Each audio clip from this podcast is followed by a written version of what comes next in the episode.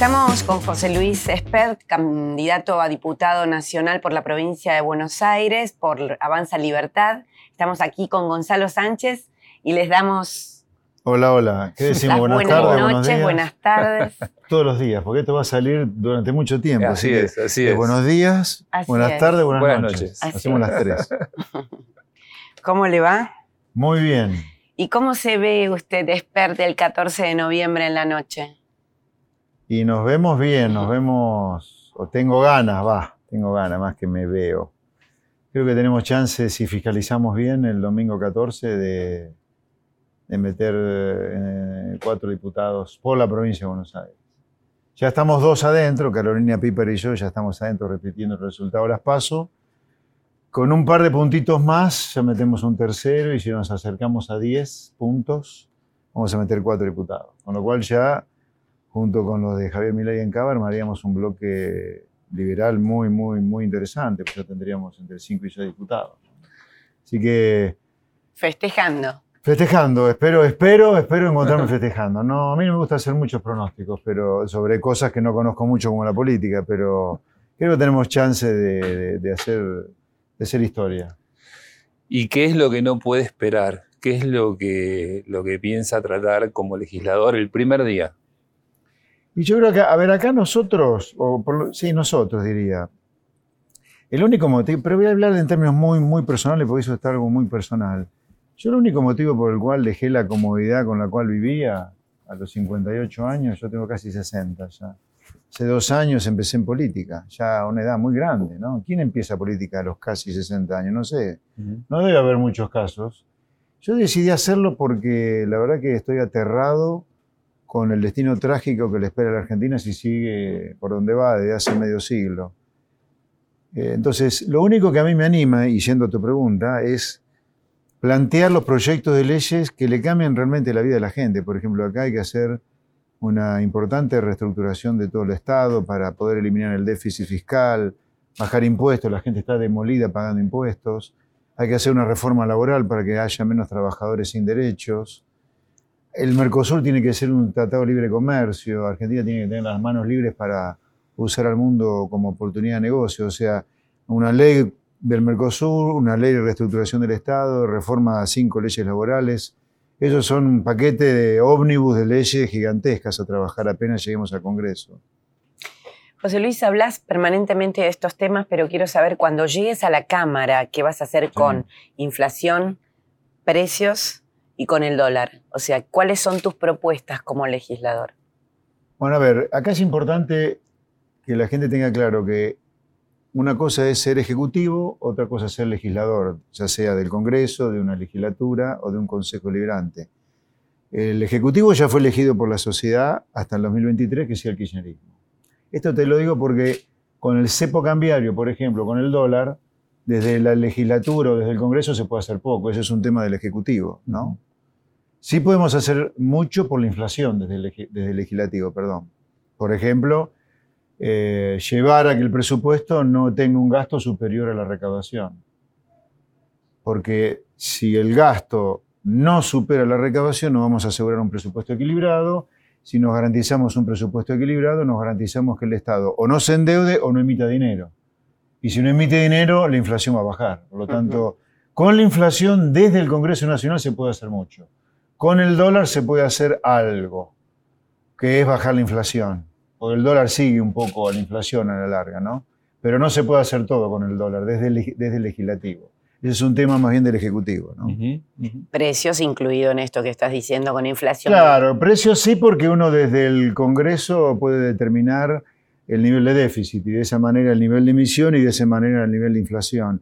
Y indirectamente al dólar, pero de manera directa desde el Congreso con el dólar se puede hacer poco. Desde el Congreso, no es un tema más bien del Ejecutivo el dólar. Sobre los adversarios políticos, eh, ¿hay alguna fortaleza que, que puedas reconocer en tus adversarios? ¿Alguna cosa que envidies en la gente con la que estás compitiendo o directamente nada? No, no envidio nada. No. No, no, porque las cosas que podría decirte que envidio cuando la repienso no la envidio, porque por ejemplo hoy, la boleta sábana, la boleta sábana te obliga a tener un ejército de fiscales porque te roban el voto. Entonces yo te diría, envidiaría tener, o envidio tener, no tener los 50.000 fiscales que se necesita para no te roban el voto. Pero cuando pienso en los 50.000 fiscales, pienso en la boleta sábana y digo, lo que hay que eliminar es la boleta sábana. Hay que ir a la boleta única de papel. Porque estamos naturalizando el robo de la boleta, que es distorsionar el espíritu democrático, ¿no? Entonces la boleta sábana es la enemiga de la democracia, creo yo, entre tantas otras, ¿no? Eh, por eso, en parte, ninguno de los partidos mayoritarios lo quiere cambiar, este sistema, porque es un sistema que les sirve de mucho a ellos. Sí, cuando lo envío, lo repienso, no lo envío más. y vos a veces te prendés y a veces no, a veces te quejas de que la sufrís. ¿Cómo solucionarías esa cosa llamada grieta? Y la grieta, diría, es como con el voto, ¿no? es como que hace falta dos para bailar el tango. Uno como político puede proponer cosas, pero después te tienen que votar, tenés que persuadir, pero la gente tiene que estar abierta a terceras alternativas o segundas alternativas por afuera de la grieta. Eh, nosotros aparecemos por primera vez en 30 años con algo por afuera de la grieta, en el 2019, y seguimos ahora. Pero necesitamos que la gente entienda que en la grieta no está la solución. El kirchnerismo ya fracasó, Cambiemos ya fracasó, claramente la solución no son ellos, somos nosotros, pero necesitamos que la gente también se abra, se abra y deje de, tenerle miedo a terceras opciones. Yo creo que una legislativa es un momento muy propicio para que la gente se abra a terceras alternativas como la nuestra. Porque en una legislativa lo que uno elige es, son los representantes de uno como ciudadano, no estás eligiendo el Ejecutivo, estás eligiendo quién es el que más te representa. Ahí no vale o no debería valer, por eso digo, interpelo también a la gente, no debería valer votar al menos malo, debería valer solo el que más te gusta, ¿no? Vamos con una especie de ping-pong de temas calientes y a ver las definiciones. ¿Cuáles son? Lo que Temas calientes, especiales. Todo es caliente, todo es caliente, todo es caliente. Todo es caliente. ¿Qué harías desde el Congreso con estos temas? Claro, ese es un tema muy importante, porque esta es una legislativa. Hay cosas que se pueden hacer del Congreso y, otras cosas que no se pueden hacer. Digo esto porque yo veo en muchos de mis competidores mucho chamullo lo que van a hacer, porque hay cosas que no se pueden hacer del Congreso. Piquetes piquete del Congreso, ¿qué podemos hacer con los piquetes? Este, yo lo que diría ahí es, eh, uno podría decir, como una voz que es más escuchada del Congreso, que se use el poder de policía para que se aplique el artículo 14 de la Constitución y el artículo 194 del Código Penal. El artículo 14 establece la libertad de movilidad y el 194 pena el corte de calles completo, por lo menos. Pero como legisladores, ¿qué vamos a poner? ¿Una ley antipiquete? No, hay que aplicar la ley que está allá. Control de precios. Desde el Congreso, desde el Congreso con el control de precios. Y yo lo que haría es derogar la ley de abastecimiento que viene del año 74, que es sobre la cual se montan todos los que amenazan con el control de precios. Conflicto mapuche. Y de nuevo, ahí es aplicar la ley que ya existe, es eh, que usar el poder eh, de policía para que no haya incendios, ni usurpación de tierra, ni nada por el estilo. Ahí el Congreso lamentablemente no puede hacer mucho. Ah, bueno, hay una ley, la 26.160, que se prorroga una y otra vez y eso impide los desalojos.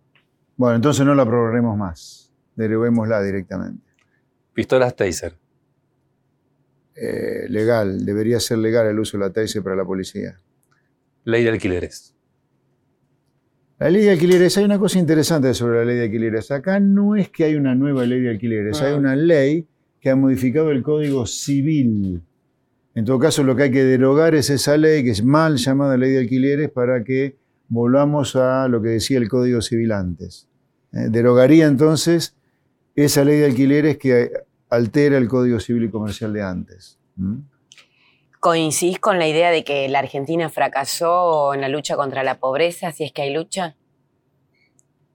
Es muy buena tu pregunta. Si es que hay lucha, yo creo que no hay lucha. Yo creo que la pobreza, la ignorancia, la marginalidad es parte del negocio de la corporación política, no tengo duda, mm. de parte de los empresarios argentinos, de una parte mínima, pero sí de una parte Y no dudaría que es también parte del negocio de una gran parte de los sindicatos, el negocio de la pobreza. Yo creo que la pobreza, la ignorancia, la marginalidad es el negocio de traster corporaciones.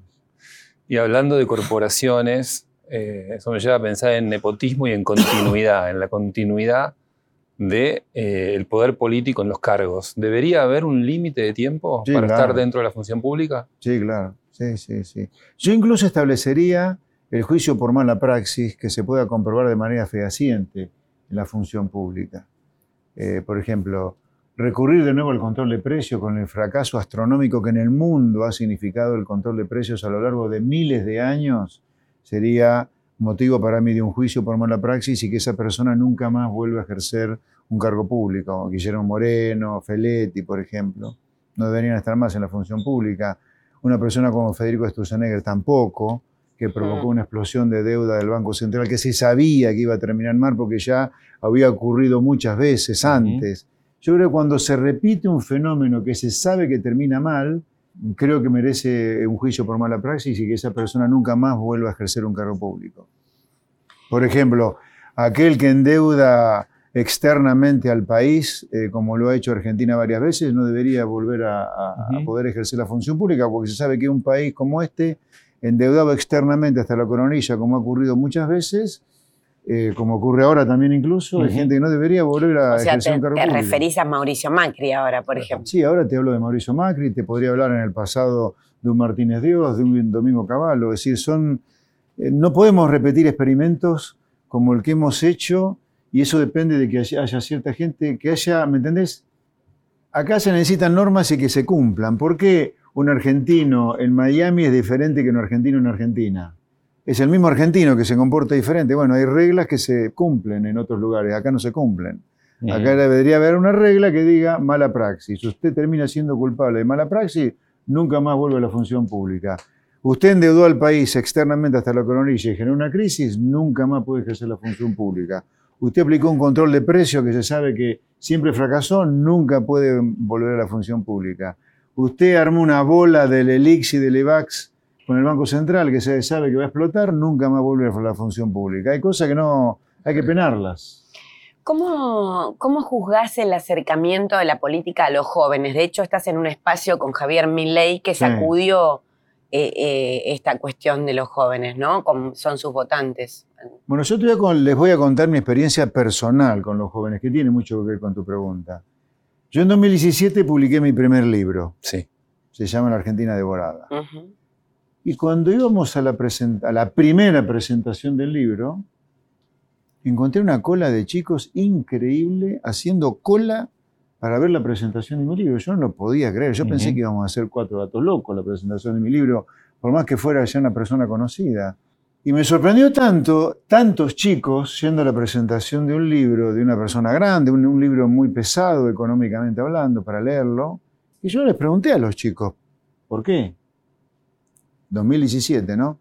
Y los chicos lo que me contestaron es, profe, nosotros eh, creemos que usted nos dice la verdad, creemos que los cambios que usted propone, como lo dice hace 30 años casi, creemos que es cierto lo que usted dice, no nos miente como el resto de los políticos. Y aparte nosotros con el celular vemos que en el mundo donde la gente vive bien se hacen las cosas que usted dice, a usted le creemos. Entonces al joven nosotros le resultamos creíbles. Porque en mi caso hace muchas décadas que digo lo mismo, eh, y los chicos ven en nosotros esa alternativa por afuera claramente la política tradicional que sin duda es la que ha destruido el país. Y hablando de jóvenes, este tema los toca de cerca, pero es mucho más amplio, por supuesto, que es la legalización del cannabis. ¿A favor o en contra? A ver, personalmente estoy a favor de la legalización del consumo de cannabis. Ahora, eh, vos me decís, como legislador, ¿trataría esto? No, no lo trataría. Trataría las cosas urgentes para la gente de hoy. Eh, subir la- las penas por homicidios y violaciones, subir, bajar la edad de inimputabilidad a los 14 o 12 años, poner el gasto público en un nivel que no supere la recaudación para que no haya déficit. En, en fin, atacaría los problemas que son urgentes y urgentes para la gente, pero el día que los problemas urgentes desaparezcan, sí, se podría tratar. No va a Eh, pasar claro. nunca. No, bueno, no, no, si hacemos las cosas que hay que hacer, sí, pero o sea, quiero separar las cosas, ¿me Ujú. entendés? Vos me decís, ¿A favor o no de la legalización? A favor, pero no lo trataría hoy. Me parece una tomada de pelo. ¿Y el cannabis medicinal? Sí, sí, por supuesto. También. Sí, también. Eh, sos economista, eh, ¿cómo estás viendo la posibilidad de implementar a la economía una economía alternativa por el momento del Bitcoin, al Bitcoin? Eh, no soy un especialista en Bitcoin, pero a ver, toda novedad, como fue en su momento Internet, me parece interesante de explorarla. Mm. Me parece que en Argentina, eh, me parece que es difícil que en una economía tan inestable pueda prosperar eh, cualquier moneda que no sea la doméstica, por más poca demanda que tiene la doméstica, pero estoy a favor de, cualquier innovación que implique progreso y yo creo que el Bitcoin es, es progreso. Se cumple un año ahora de un tema que dividió a la sociedad, que es eh, la interrupción voluntaria del embarazo. Sí. El aborto legal. Sí. ¿Cómo ves ¿Qué, lo que pasó? Eh, y yo creo que fue un tema tratado de manera muy desafortunada. Yo creo que eh, no es un tema político, primero. Tanto Macri como Alberto Fernández lo introdujeron por motivos políticos. Yo, de haber estado a cargo de la presidencia del país, y si fuera un tema crítico para la sociedad, creo que no lo es, pero si hubiera sido crítico para la sociedad, hubiera hecho un plebiscito y que la sociedad decida lo que quiere hacer con, la, con el aborto. ¿Y qué pensás de la paridad de género en la política, en el sindicalismo? Me parece bien, me parece bien explorarlo, me parece bien. ¿Hay que legislarlo más? No, me parece que como está, está bastante bien, te diría. Mm. Bastante bien. Vamos a otro pequeño ping-pong de debates. Ley de humedales. En contra. ¿Por qué? En contra porque tal cual está planteada la ley, ¿no? Ojo, yo estoy dispuesto a tratar la ley de humedales como la ley sobre la minería, etcétera, pero tal cual está planteada, es una ley que bordea eh, una, una, cosa muy, muy antiagropecuaria. Y yo creo que el sector agropecuario ya ha sido muy, muy, muy maltratado. Deberíamos hablar de qué ley de humedales este, para que sea tratada. Así como está, no. Ley de salud mental. Sí, a favor. Eutanasia. ¿Discutirías la eutanasia? Eh, tendría que pensarlo más el tema. Es un tema muy delicado. No me convence. ¿Cómo es toda la discusión de la identidad de género? Lo binario, lo no binario, autopercibirse como sea, estas a el X en el documento. Yo rechazo la intromisión del Estado. A ver, yo no creo, no creo en la ideología de género, no. Estoy en contra de la ideología de género. Que haya educación sexual en los colegios, a mí no me parece mal. Creo que hay que dejarle también a los padres que intervengan en qué contenido se le va a dar a los chicos en el colegio creo que una parte de la educación sexual tiene que quedar en manos de los padres. ¿Y, qué? otra era? No, no, identidad de género. ¿Y qué pensás del lenguaje inclusivo? No, es un disparate. Los chicos hoy, repito, hay, urgencias, hay urgencias. los chicos hoy salen del colegio sin saber sumar y restar adecuadamente, sin multiplicar, no saben interpretar textos. Pero más allá de eso, acá se, lo separo como con el, con el tema de la marihuana. O sea, estoy a favor de despenalizar el consumo de marihuana, el cannabis medicinal, pero no son temas urgentes como el idioma. En el caso del idioma inclusivo, solo rechazo, es una deformación del lenguaje. Refrescamos de nuevo y entramos en último capítulo. Eh, fuiste duro con Nicolás del Caño, casi agresivo, bastante agresivo, pero eso nos hace pensar en con quién te sentarías a negociar y con quién no. Por ejemplo, bueno, yo no estoy de acuerdo que haya sido agresivo. Yo creo que hoy validar, como hizo del caño del debate, de la Rusia soviética, que es hija de un asesinato masivo de gente y que ha desaparecido el planeta, me parece un anacronismo, la verdad, es estar mal de la cabeza. Yo creo que he sido realista. Es como si yo te propusiera la esclavitud, ¿viste? No, no, ya está, ya fue la esclavitud. Me parece que hay que hablar de cosas modernas que se conecten con los problemas de la gente. Vos me preguntaste entonces con quién, te sentarías a negociar y con quién no. O, qué, temas sí, no, mira, no. Ahí está. Eh, más que con quién, yo me sentaría a negociar todo aquello que es urgente para terminar con una Argentina que va rumbo a ser un tacho de basura gigantesco si sigue así. Yo estoy convencido que si Argentina se sigue repitiendo de crisis en crisis como viene en el último medio siglo, va a terminar siendo una gigantesca villa miseria. Así que yo me sentaría a discutir con todo el mundo eh, cuándo empezar a hacer las cosas que hay que hacer para que Argentina no sea un tacho de basura, con cualquiera, con todo el mundo. Yo creo que la urgencia argentina para que Argentina no vuelva a caer en una crisis profunda y puede ocurrir, eh, yo me sentaría a hablar con todo el mundo, con todo el mundo. ¿Qué es lo más bizarro, algo no político quizá, que te tocó ver en esta campaña? Lo bizarro es, ah, sí, te diría, nosotros siendo un barquito de papel comparado con los grandes transatlánticos como el Frente de Todos, o Cambiemos o Juntos, ¿cómo nos copiaron la Esperneta, ese vehículo que nosotros usamos para recorrer la provincia? la, Santilleta y ahora la Saloneta. Pero bueno, Hablemos de Cambiemos, viejo, un poquito más creativa. Deben tener un ejército de tipo creativo. Son tan manga de zánganos si tienen que salir a copiarnos a nosotros, que somos así de chiquititos, la esperneta. Me pareció bizarro esa copia. De acá al 14 de noviembre, día de los comicios ya, final de, la historia, ¿qué vas a hacer para atraer nuevos votantes? ¿Qué te falta? Em, poner énfasis, mucho más énfasis del que estamos haciendo, en que Santilli, la boleta de Santilli de Manes, o sea, la de Juntos en la provincia de Buenos Aires, eh, no es la alternativa que los bonaerenses merecen al kirchnerismo. Yo creo que el kirchnerismo es lo peor que le pasó en la historia argentina a la democracia, pero la alternativa en la provincia de Buenos Aires no es Santilli, no es un peronista, no es un radical. Eh, un peronista, Santilli en la ciudad de Buenos Aires no ha podido hacer frente a un piquete, ¿cómo va a luchar contra la inseguridad en la provincia de Buenos Aires? Que es un es un flagelo para los bonaerenses.